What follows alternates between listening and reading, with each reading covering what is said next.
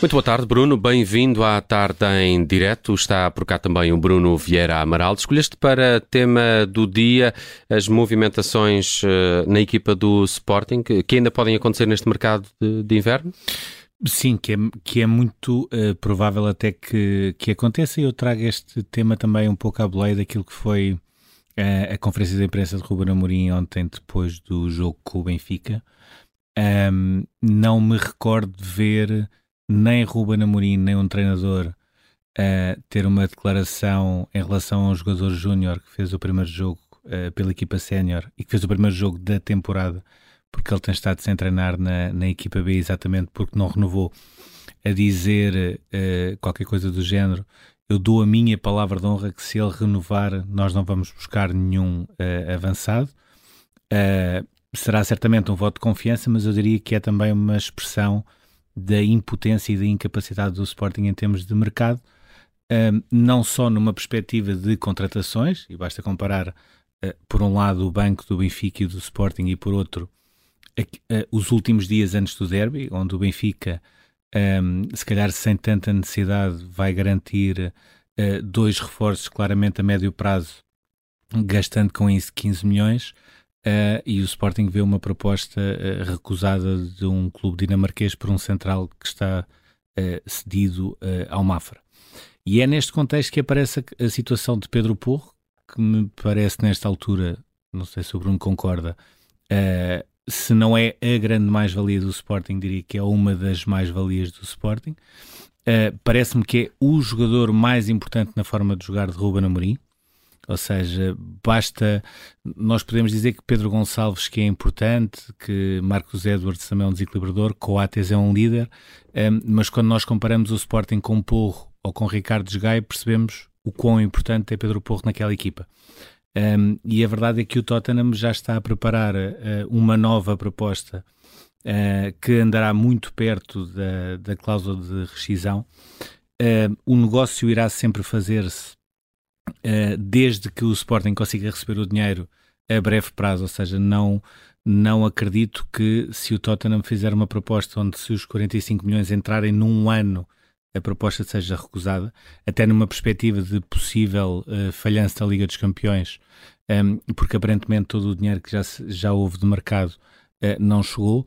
E depois a minha dúvida perante isto é, havendo um sucessor, que há alternativas a Pedro Porro, havendo um sucessor Estará Ruben Amorim disponível a viver mais um filme Mateus Nunes? Neste caso um pouco menos uh, escabroso, digamos assim, porque é uma possibilidade real que ele próprio nesta altura sabe que, que pode acontecer, a saída do Pedro Porro, mas estará Ruben Amorim disponível a estar num projeto onde por cada passo que dê em frente depois dá dois atrás, por cada jogador que consiga ir buscar a equipa B ou os Júniores e lançar para sair por milhões, uh, automaticamente fica sem eles. E depois uma outra nuance que é é, conseguirá o Sporting nesta altura acertar eh, em termos de mercado? Porque também não se pode dizer que o Sporting não tem qualquer recurso, porque tem. A questão é que falhou onde investiu. Santos Just não justificou, uh, jogo sim, jogo não, tem problemas físicos. Uh, só Tires, uh, claramente, foi um tiro ao lado, porque mesmo que estivesse em adaptação, não deixava de sequer de entrar na ficha de jogo. Rochinha, claramente, outro tiro ao lado e o próprio Trincão, para as expectativas do Ruben Amorim, não está a cumprir. Uhum. Não, e quando não se tem dinheiro, esse é um grande, o grande problema em todas as áreas da, da nossa vida. Quando não se tem dinheiro, a pressão para acertarmos no uso que fazemos desse dinheiro é muito maior. E o Sporting teve essa pressão. Por um lado, tem de encontrar uh, jogadores uh, à medida da sua bolsa. Por outro, sabe que os riscos de falhar quando a bolsa não, não está tão recheada, são maiores, porque são jogadores mais baratos. Se fossem jogadores indiscutíveis, uh, teriam um preço mais elevado.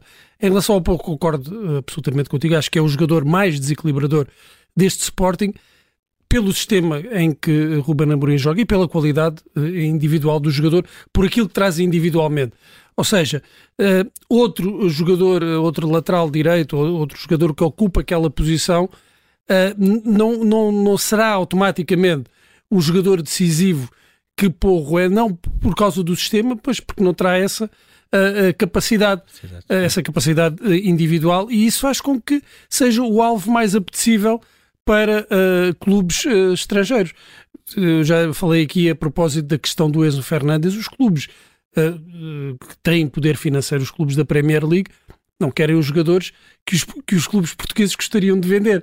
Ou seja, aqueles jogadores que podem ser bons, mas não são fundamentais. Eles vêm buscar aqueles jogadores que são determinantes. E Pedro Porro, neste momento, é um jogador determinante, e eu não estou a ver uma maneira do Sporting evitar ou, ou, ou odiar por muito mais tempo a venda de Pedro Porro. A questão é uh, para que é que servirá esse dinheiro?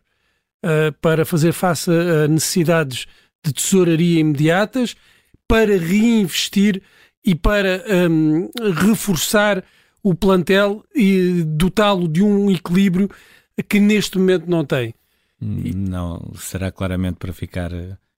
Não digo que não será investido uma parte pequena desse dinheiro, mas grande parte será, como sempre, para tapar uh, buracos. Agora a questão é, quando nós olhamos, uh, Frederico Varantas entra em setembro de 2018, só em venda já fez 335 milhões de euros.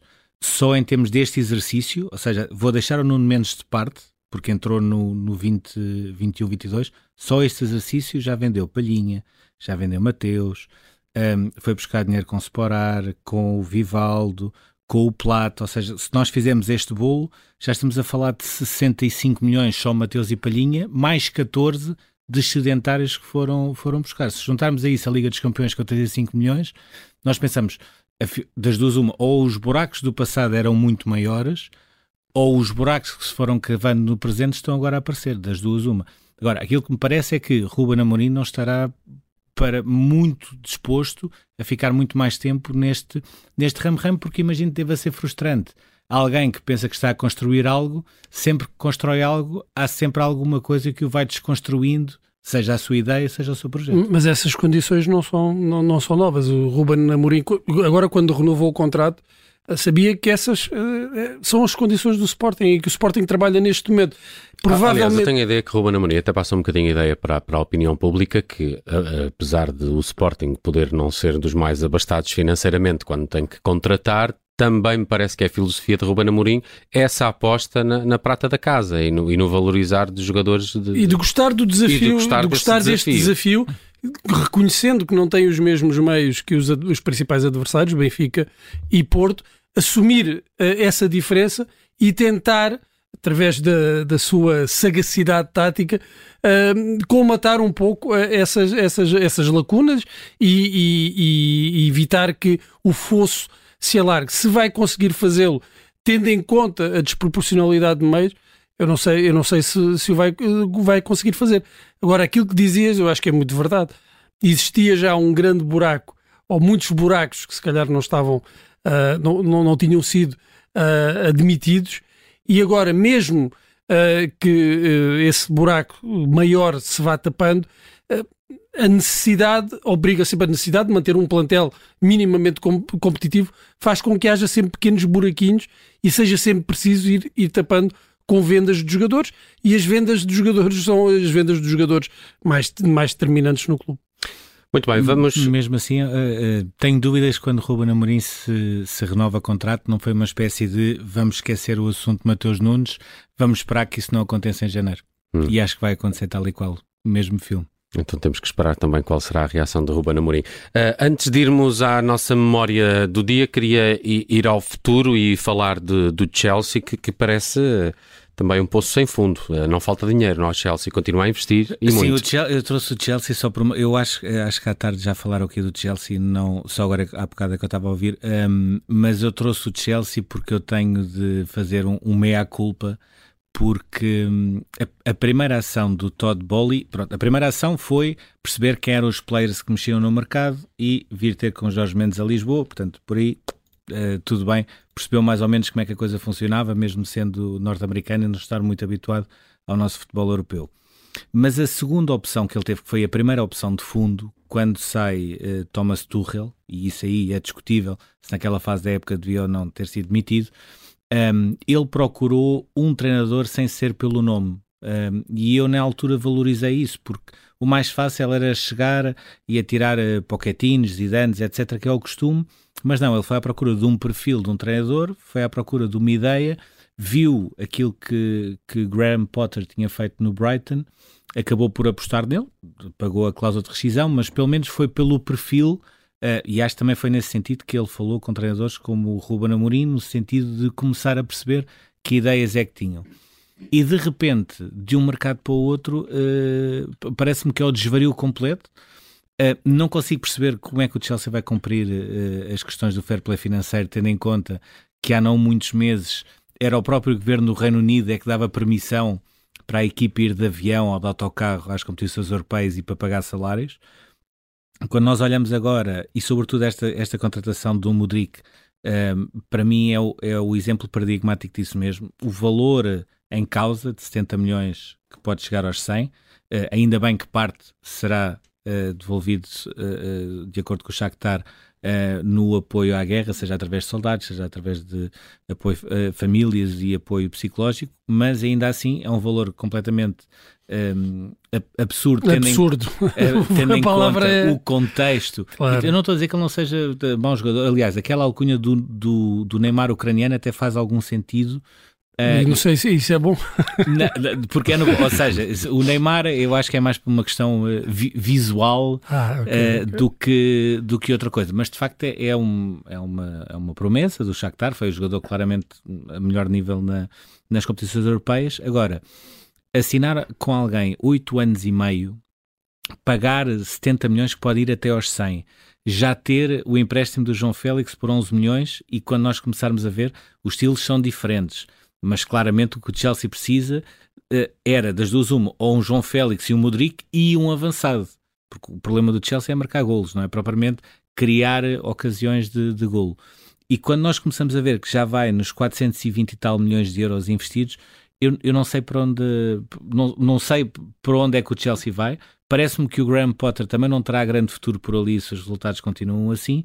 E no meio disto tudo, recuando um bocadinho, uh, se calhar Ronaldo teve mesmo muito azar por Thomas Tuchel não ter uh, saído um bocadinho antes, porque só nessa altura é que havia uh, recusas por parte do treinador de reforços que o presidente, o presidente o proprietário do clube, um, ehm, queria lá pôr à força toda. Portanto, Ronaldo, que depois acabou com a novela que, que todos nós sabemos, te, deve ter tido um bocadinho de azar porque claramente entrava neste Chelsea, porque neste Chelsea entra tudo o que o proprietário queira e depois o treinador que, que se arranja. Hum, há pouco dizíamos aqui da importância quando não se tem dinheiro de se acertar nas escolhas, de se ter critério, mas aqui o Chelsea é a prova que também é preciso ter critério quando se tem muito dinheiro. E, e parece que não tem havido grande critério nestas contratações, pelo menos não tem havido uh, uh, bom senso, porque uh, independentemente da qualidade do jogador, para um jogador da Liga Ucraniana parece um valor uh, excessivo. Sim, completamente.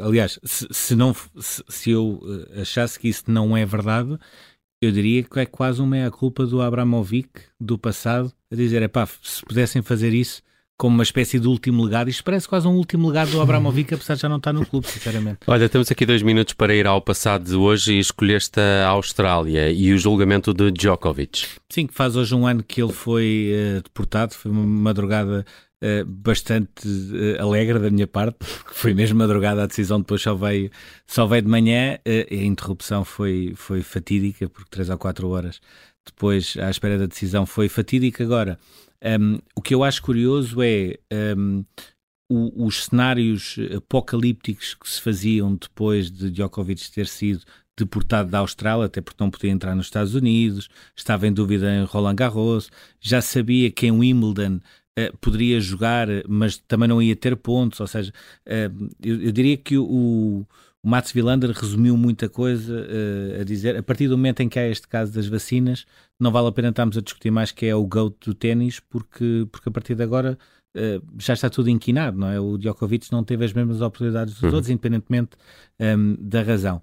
E não deixa de ser curioso, ele agora volta, uh, um, com um visto temporário, quem diria, não é? Não podia entrar durante três anos na Austrália, volta com visto temporário que foi aprovado em novembro, volta com muito mais adeptos do que aqueles que, que ele tinha a defender no ano passado, que era basicamente os, os muitos sérvios que vivem naquela zona, sérvios e com famílias sérvias, e também os, os movimentos uh, anti-vacinas, hoje têm muito mais adeptos e muito mais apoiantes.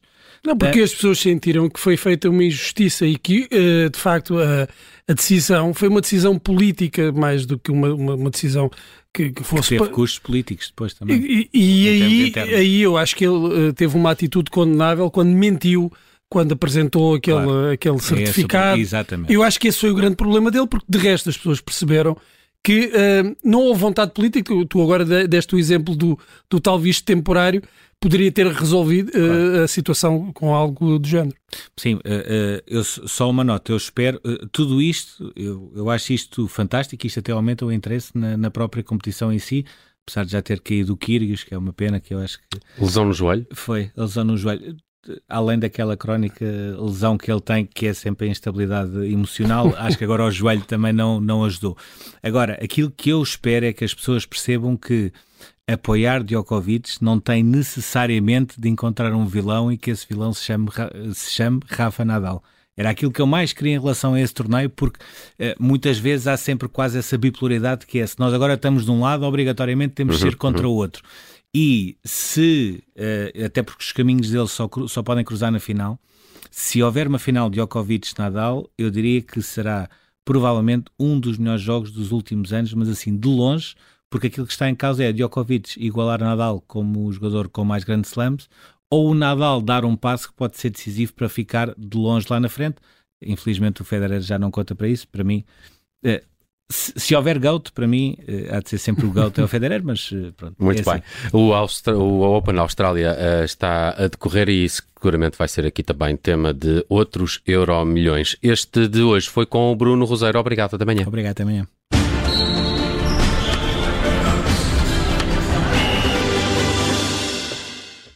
Rádio Observador.